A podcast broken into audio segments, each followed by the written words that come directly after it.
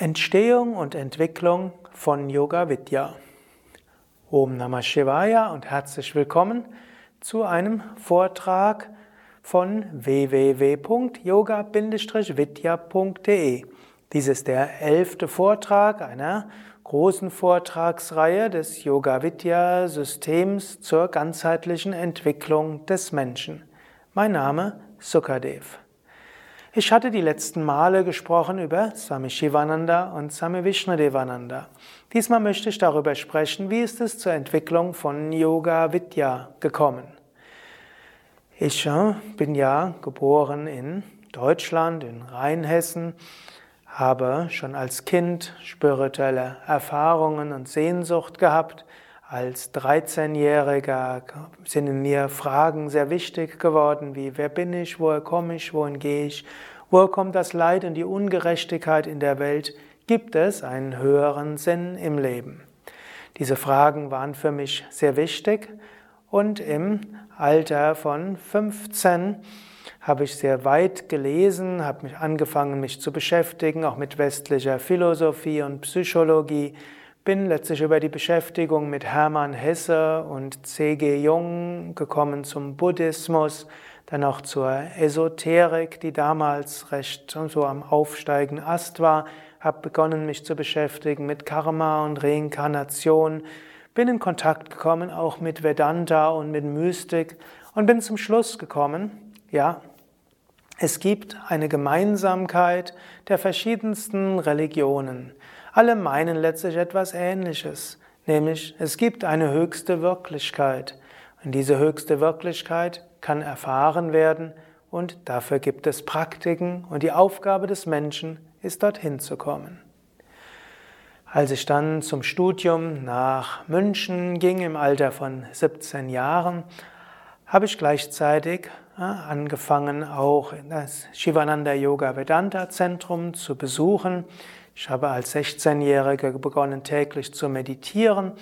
Mit 17 begann ich also im Zentrum, begann auch mit Hatha Yoga und hatte dann auch schon bald Kontakt mit dem Meister, nämlich Swami Vishnudevananda.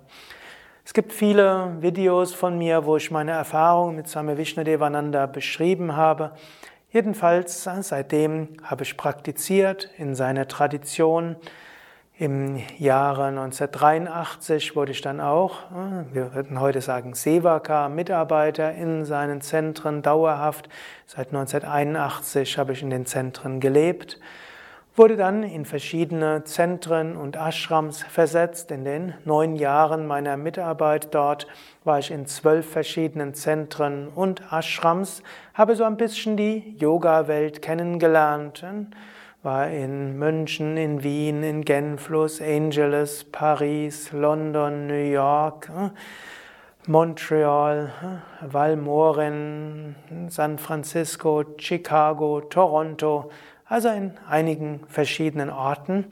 Und habe so gelernt, dass Yoga auf der ganzen Welt letztlich Ähnliches bedeutet, dass Menschen auf der ganzen Welt irgendwo ähnlich sind, ähnliche spirituelle Erfahrungen machen und dass die Gemeinsamkeiten wichtiger sind als die Unterschiede.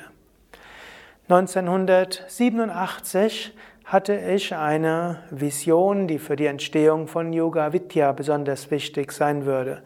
Ich war im Shivananda Ashram Valmoren. Es war die 100-Jahr-Feier von Swami Shivananda.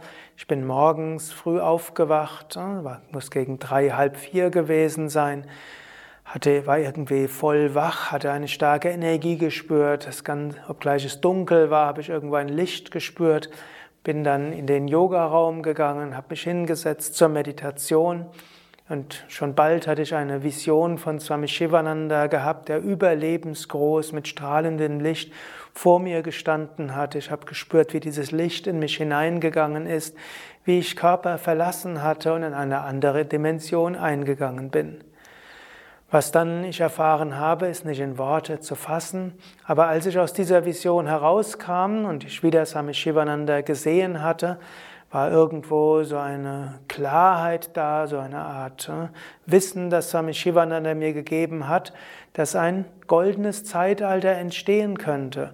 ein Zeitalter von Frieden, von Mitgefühl, von Einheit und ein Zeitalter ohne Hunger und ohne Krieg.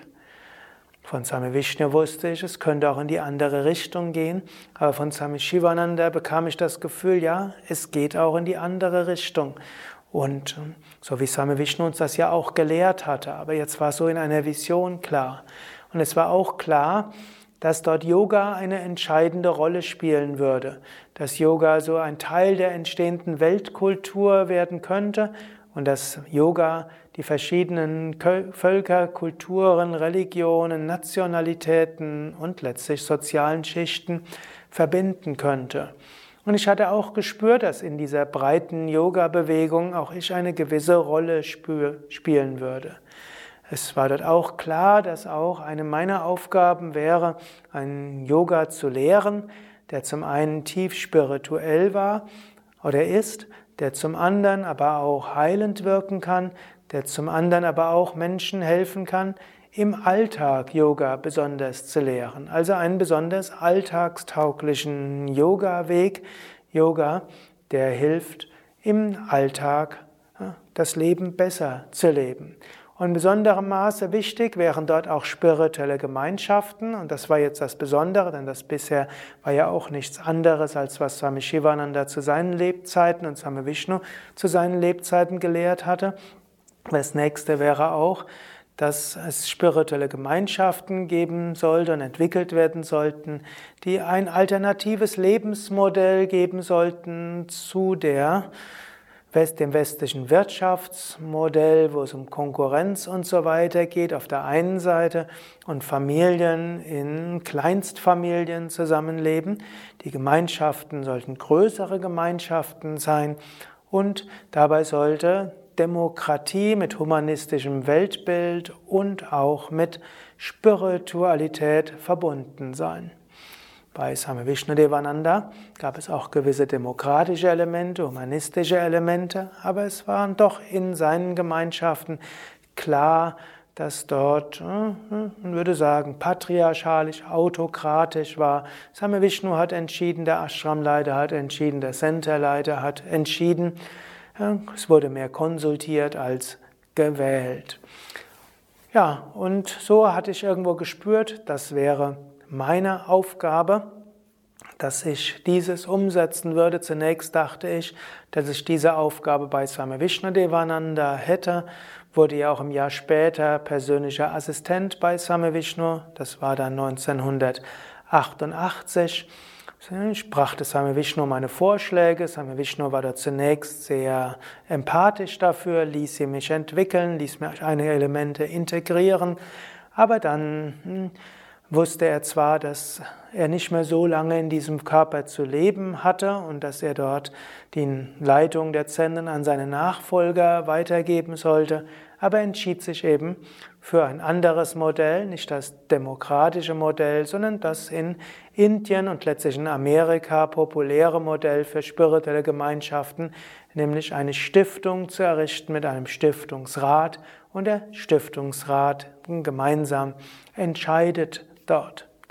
So merkte ich, dass das, was ich in der Vision von Swami Shivananda gesehen hatte und was ich umsetzen wollte, dass das nicht so ganz in der Gemeinschaft gehen würde. Es gab einige andere Dinge, die dazugekommen sind.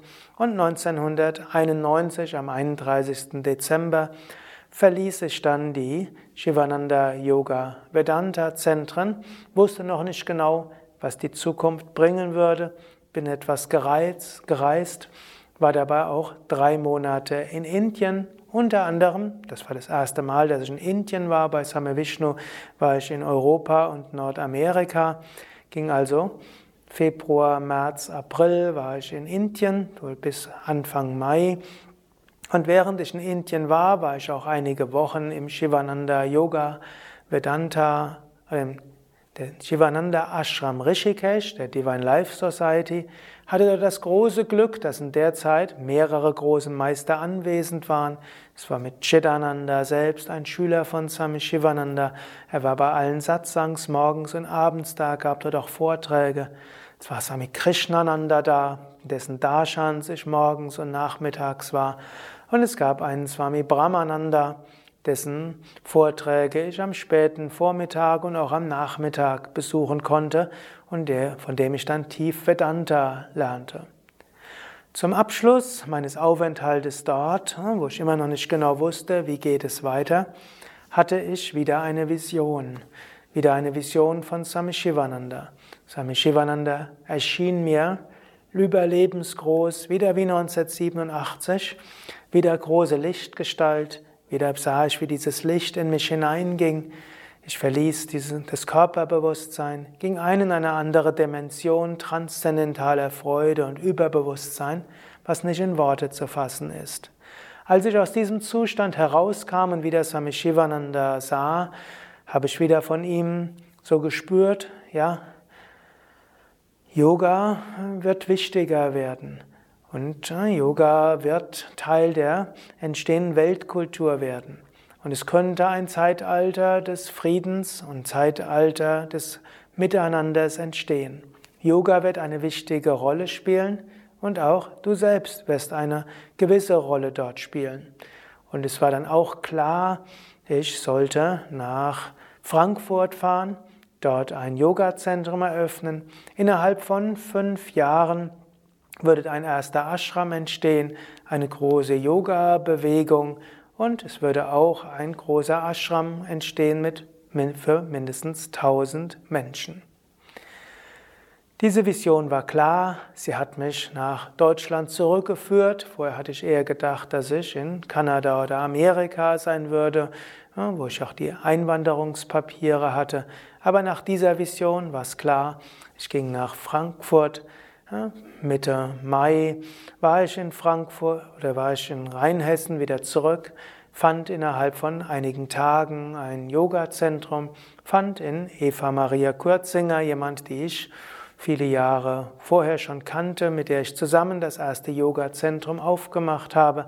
15. Juni 1992 war die Eröffnung und so begann das erste Yoga Vidya Zentrum als Yoga Center am Zoo in Frankfurt.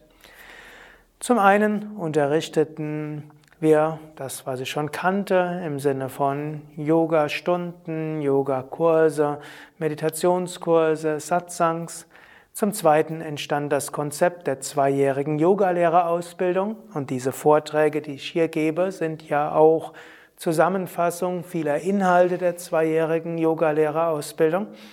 Es entstand äh, auch, äh, entstanden auch der Yoga-Ferien, Kundalini-Intensivseminare und ein erweitertes Konzept von vierwöchigen Yogalehrerausbildungen.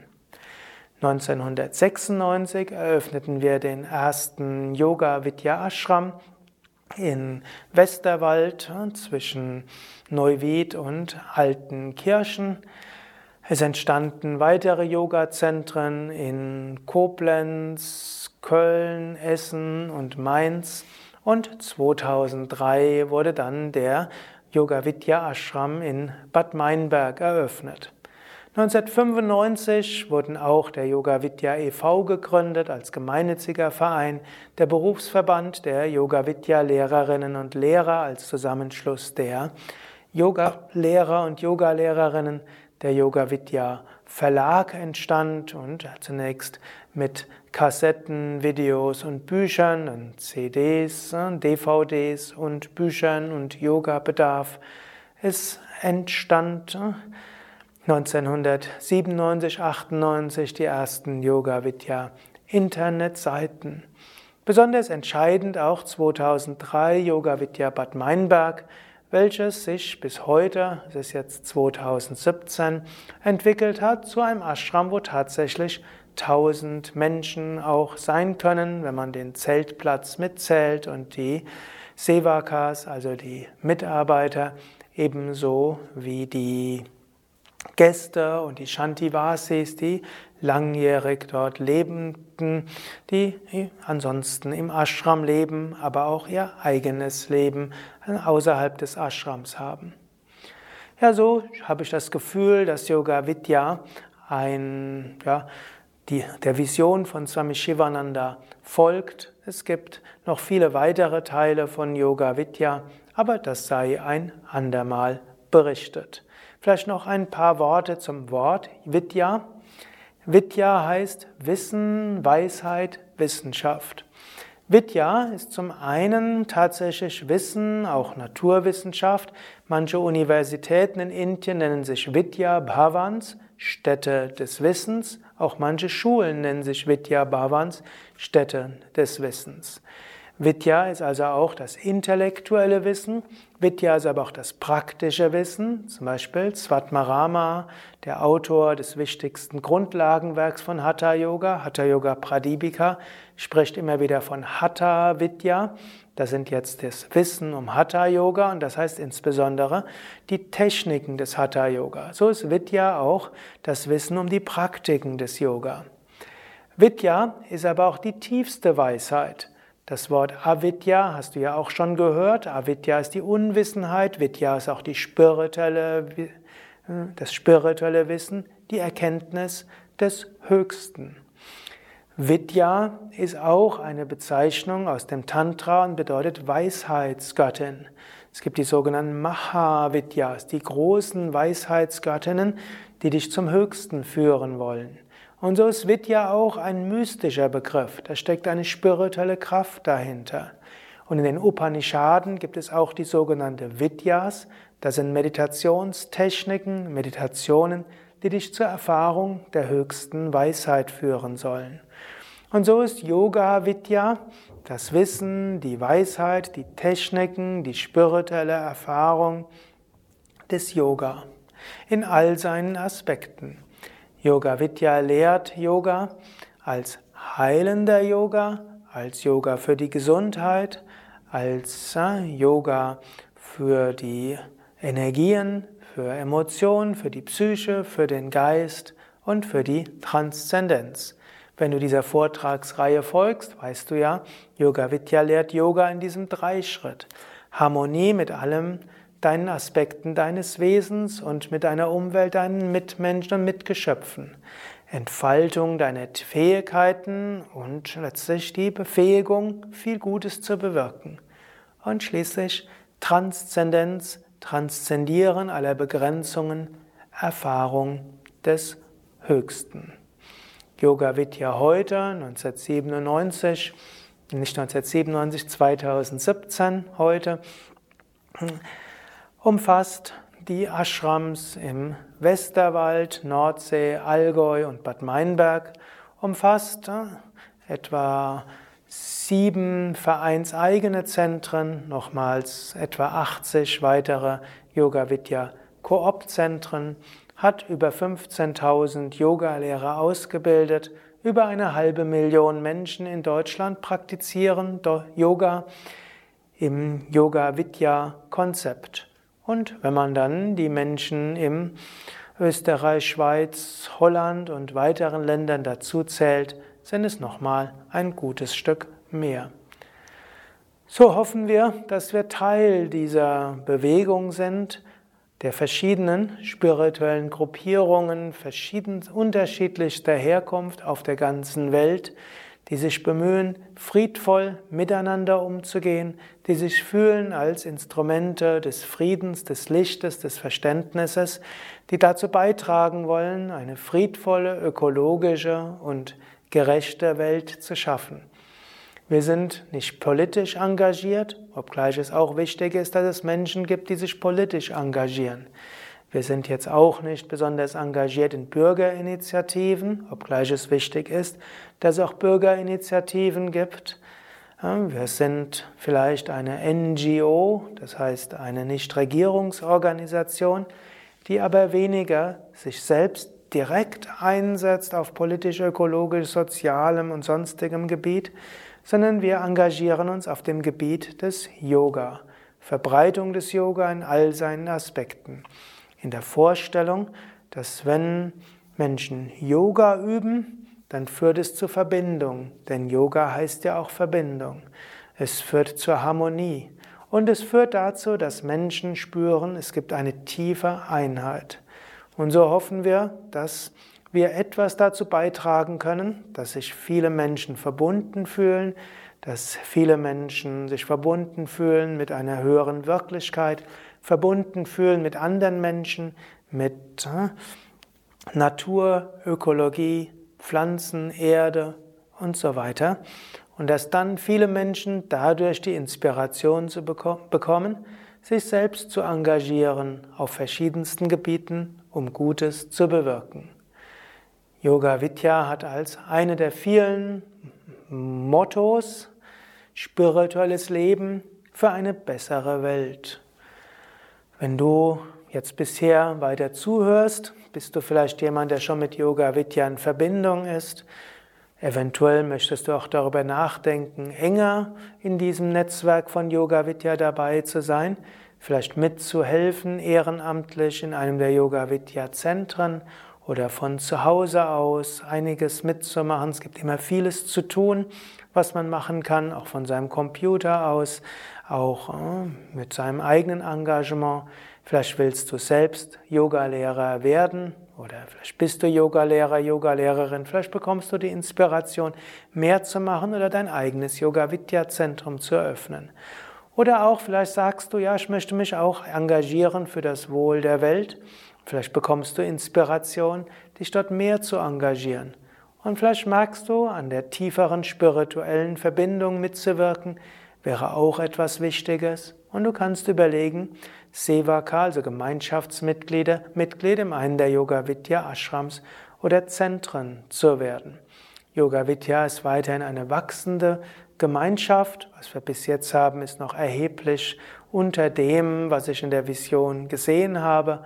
Ist also noch einiges möglich, sofern Menschen gefunden werden, die sich engagieren, sich einbringen, vielleicht auch Spenden geben, aber auch mit Tun die Yoga-Idee voranzubringen. Aber am allerwichtigsten ist, praktiziere Yoga und Meditation. Praktiziere es, um selbst mehr Harmonie zu haben, praktiziere es, um mehr Energie zu haben, praktiziere Yoga und Meditation, um Zugang zu finden zu einer höchsten Wirklichkeit und diese dann durch dich wirken zu lassen und fühle dich dabei verbunden mit vielen anderen. Gemeinsam werden wir leben. Gemeinsam fühlen wir uns eins und verbunden.